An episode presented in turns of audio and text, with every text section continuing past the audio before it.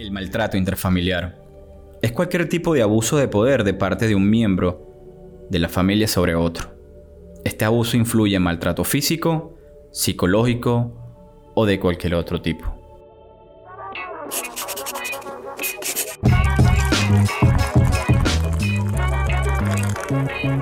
Volumen Café. Buenas noches, Carolina, ¿cómo estás? Es que ¿Cómo me da mucha risa porque yo nunca sé cómo vas a empezar tu programa. Entonces Ah, para me cogen desprevenida. Aquí quiero que sepan que muchas veces me cogen desprevenida. Nada más en esto. Te agarro desprevenida. Bueno, está bien. Sinónimo. Está bien. Antónimos. Buenas noches, mi amor. ¿Cómo está Ray? ¿Cómo está la cosa? Bien, bien, con un tema controversial como esos que nos gustan a Oye, nosotros. sí, vale, y un tema, ¿verdad que? Controversial y álgido. Y que se está viviendo seguro, y ni Dios lo quiera, de verdad, pero se está viviendo quizás en este momento estamos grabando, en alguna familia, en cualquier parte del mundo, habrá un problema de esto. Y en esta familia, a mí ya me mandaron a callar como cinco veces. ¡Cállate! Entre Daniela y, y Ray están haciendo bullying. Porque el bullying también es, Eso es verdad. un maltrato. En los adolescentes, y eso también te lo vengo a traer, porque también hay un tipo de violencia. O sea, las violencias parece que están clasificadas dependiendo de la, de la edad y del, y del género también, ¿no? Entonces tenemos la violencia hacia el hombre en- dentro de la pareja, existe también la violencia de hacia la mujer dentro de la pareja, existe una violencia muy triste que de verdad que la estuve leyendo y me dio un- dolor que, y existe, que es la violencia de los hijos a los padres, ¿ok? Muy marcada, eso me parece ya o sea, desfasado de verdad del mundo, porque cómo es posible que podamos tener violencia con los padres. Tenemos también una, una, adolescen- una violencia muy, también muy triste que es hacia los abuelos, o sea, las, las personas que de repente tengan una edad avanzada. Y bueno, y la, la violencia de los ado- adolescentes, que es lo que tú me estás comentando con el tema del bullying, que El bullying que me están es haciendo el chalequeo. acá. es un- Así es. Esa vaina era chalequeo antes, yo no sé qué Y pasó. que ahora que sabes que pusieron cuando, bullying. cuando tú quisiste tocar este tema, uno es bastante ajeno a muchas de estas situaciones, bastante. Yo, Sí. yo me encontré con algo que de una u otra forma, y quiero ser bastante auténtica aquí, no conocía de a mucho y no sabía que se presentaba en tantas situaciones como estás comentando tú ahora, entre adolescentes, entre todo, todo el tema de las personas que viven dentro de una misma familia, hay un maltrato intrafamiliar, incluso gente de la misma familia que simplemente viva en el mismo hogar con las personas. Conocemos que uno de los detonantes más fuertes de esta violencia, si se puede existir dentro de la familia, es el tema económico. El tema económico de verdad que ha causado y ha impactado y sobre todo en este tiempo que estamos grabando, ¿ok? Que pasó el de la moto. En este tiempo... Patrocinio, del de la moto. de la moto, eh, que estamos grabando, el tema económico ha sido muy fuerte y álgido porque muchas veces el hombre eh, se quiere apoderar del asunto o quiere ser, eh, marcar más pauta porque de repente es la primera persona que trae esta carga económica y es la que de repente este, propone más, ¿no? En lo que es la unión familiar. Y abusa, me imagino, Y en ese por momento de la supuesto, situación. creen que porque tiene plata, entonces se tienen que aguantar todas ¿Será? las marramucias que, que puedan hacer hacia ¿Será por eso, la Ray, familia. que entonces la mujer ha tratado de ser mucho más independiente? Yo pienso que puede haber algo de eso también ahí. Claro que sí, pero, pero también existe la parte donde la- hay violencia hacia el hombre, que también es donde la mujer es más preparada. Ahí está, y no me pongas cara ni Daniela ni tú de que muchas veces pasa, de que hay muchas veces que la mujer está más preparada, eh, tiene una posición económica mucho mayor y tiende a haber un tipo de violencia, y no- quizás de repente no, no, no una violencia física, pero sí una violencia psicológica, Que es donde tenaz. pueda, sí, que es la que más marca. La es la hablábamos el otro día, que es preferible que le den un golpe a uno y uno al día preferible siguiente un irse. carajazo y que ese carajazo después se eche lo que sea y se le quita a esa violencia psicológica y ese maltrato verbal que muchas veces existe, primero en chanza y en juego y termina siendo ya un hábito. Y ojo, digo preferible, pero definitivamente ninguna de estas cosas es aceptable. Para mí no sería, en mi opinión, ninguna aceptable. Me pegan un día, que espero que nunca suceda, pero al día siguiente no me vuelven a ver más. No, es que eso Pero es- ese maltrato psicológico del que tú hablas es a diario y es en, en ocasiones hasta pausado, hasta poquito. Yo tengo una tía en, en que yo me voy a guiar por eso y lo voy a hacer realidad algún día que decía, para que mi marido funcione bien, una cachetada en la mañana y otra en la noche. Coño. Oh, eh, felicidades y saludos al, al señor cachetón. Y Eh, tienen como 60 años de casado ya. 60 cachetadas diarias. Este, Caro, ¿tú has escuchado algo que se llama el síndrome de Estocolmo? Claro que sí. Eso es parte de lo que, de una reacción de una violencia psicológica.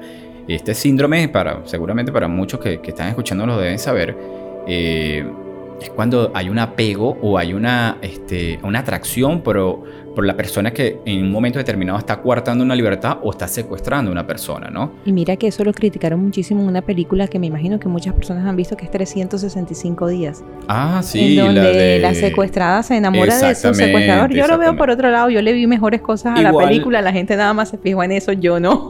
yo en Igual también en La Casa de Papel. Hay, una, hay una, parte, y creo que se llama Estocolmo, ¿no? La, señora. Una situación también donde terminan viviendo juntos. Es cierto, Ray, estamos viviendo eso ahora en mayor cantidad, incluso en esta, en esta cuarentena han aumentado muchísimo los maltratos. Para niños, sobre todo, que estábamos comentando el otro día, me imagino que por el tema de tenerlos tanto tiempo dentro de casa. Sí, la familia muchas veces, eh, eh, el rol de padre y madre va, o el ritmo de vida lo llevaba los tiempos. En la mañana el hombre se iba, llegaba a la tarde a su, a, su casa, igual que la mujer, llegaba a su, casa y veían los hijos en la noche. Era el, como que el espacio o el tiempo donde ellos podían compartir. Pero hoy día que han tocado, le ha tocado estar todo el día en casa, quizás de repente los estribos se pierden un poco y puede existir algún tipo de maltrato. Así es, y no solo con los niños, sino con la esposa y con el esposo, porque es todo el tiempo ahora que han tenido que pasar juntos. Sí, una de las cosas que me asombró también, Carola, que estuve escuchando y leyendo, es que lamentablemente Colombia está de segundo nivel dentro de 40 países estudiados de violencia, eh, sobre todo de la mujer, ¿no? Hay una violencia muy fuerte, quizás porque, bueno, eh, es un país nosotros somos países eh, en vía de desarrollo donde de repente ese hombre es un poco machista, ¿no? Quizás ese hombre no quiere que la mujer despierte, ese hombre de repente no quiere que la mujer tome roles importantes en la sociedad y en, la casa. Y, se vuelve de repente agresivo. Como también, y tú me dijiste que no tocara el tema, pero hay que tocarlo, que el hombre también ha sufrido un maltrato fuerte a raíz de eh, este tema de la liberación, si se puede decir, de género, donde las parejas eh, homosexuales hombre han subido muchísimo ese índice porque, bueno, la relación hombre con hombre, pues como tal. Así es, así de raíz. Sobre todo, ¿sabes qué pasa? Pienso también que hay falta de educación en el tema del maltrato intrafamiliar. La gente se permite y permite que, abusen de uno, que abusen de nuestra situación, a pesar de ser una mujer o un hombre, hombre con hombre, que no estén produciendo en el momento en la parte económica, porque también hay maltrato sexual, también hay maltrato por sexual y eso me asombró muchísimo. Eh, hay personas que prefieren quedarse calladas cuando hay relaciones sexuales de una u otra forma simplemente porque no conocen otra cosa o porque quieren ser permisivos para que la persona que tengan al lado no se les vaya. Entonces llegamos al maltrato de una u otra forma a ser permisivos en todos los sentidos. Yo creo que eso es lo que más hay, permisividad. Llegamos a ser cómplices. Así es, cómplices. Cómplices y, que lamentablemente también no hay como unos, unas leyes o unos organismos que te van a permitir quizás... Eh, eh, salvaguardarte frente a, eh, esos temas que, pasan dentro de la casa. Es muy, muy difícil que un hombre vaya y, denuncie porque, bueno, porque está el tema de la hombría y el, y el chalequeo y la mamadera de gallo. Entonces, aquí muy, muy, una frase muy fuerte aquí, el típico cachón y todo ese tipo de cosas. Y el hombre se queda preferible quedarse callado. Igual que la dama. La dama, tú acabas de decir algo muy importante. El miedo de perder la pareja. El miedo de sentirse sola. El miedo de de repente enfrentar la vida sin tener una persona al lado. Y eso pasma muchas veces esas denuncias. Y cuando son temas económicos, peor. Porque si es la mujer que depende del hombre, ¿qué voy a hacer cuando se vaya? Prefiero aguantarme dos, tres maltratos psicológicos, físicos, sexuales. Se le pasa, pero bueno, yo tengo una tranquilidad económica. Igual el hombre cuando depende de la mujer. Entonces ahí están a la par falta de educación, miedo. Aquí llamamos espantajopismo, definitivamente al hecho simplemente y la vergüenza de salir a denunciar cosas que no tenemos que permitir. Les da miedo, les da vergüenza que la gente se entere. No les dé vergüenza, salgan y denuncien. Sí. Yo lo que no voy a denunciar es el agua ring que Dani me está haciendo señas. Agua ring LA, lo pueden ver en Instagram. Agua sumamente divina, 100% manantial. Esa fue la que me echaste en la cabeza de maltrato. Esa, fue la fue exactamente. Sí, señora, que me vaciaron en la cabeza en el día de hoy. He sido maltratada, lo denuncio. Es verdad, es verdad, es verdad. Oye, estaba fastidioso, había que darle sus partes, estate quieto. Oye, si hay una pareja que tiene 60 años recibiendo cachetada, oye, que te eche un poquito de agua, eso no queda mal. Eso es amor. ni el amor ni el amor debe permitir una situación de es verdad. Yo creo que eso no puede tiene ser que Tiene que tener respeto por uno mismo, eh, concientizarse en que uno vale, uno también tiene este, derechos y deberes. Así es, uno merece y no merece eso precisamente. Y que nadie se puede aguantar este tipo de, ofensas, si se puede decir, y maltrato y, y denigres. Me encantó este mensaje que nos traes hoy, sobre todo tú, Ray, que has sido una persona que eh, tienes más conocimiento en estos momentos del maltrato intrafamiliar.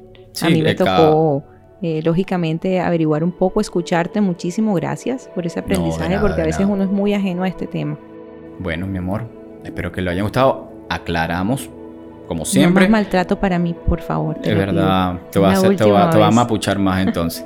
Pero voy a aclarar algo, porque yo sé que tú este, eres parte de esta aclaración. Acuérdense que todo lo que hablamos aquí son opiniones. Así es, Todo lo que hacemos aquí es nuestras vivencias.